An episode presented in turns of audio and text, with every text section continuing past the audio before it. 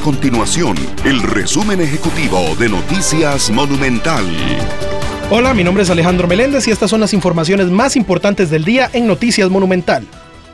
El presidente de la República, Rodrigo Chávez, advirtió que la Junta Directiva de la Caja Costarricense de Seguro Social se expone a una destitución si incumplió ley de responsabilidad fiscal tras aumentar el salario a los funcionarios. Recientemente el mandatario indicó que el aumento no es lo más afortunado tomando en cuenta la situación del país y manifestó que conversará con el presidente ejecutivo de la Caja, Álvaro Ramos.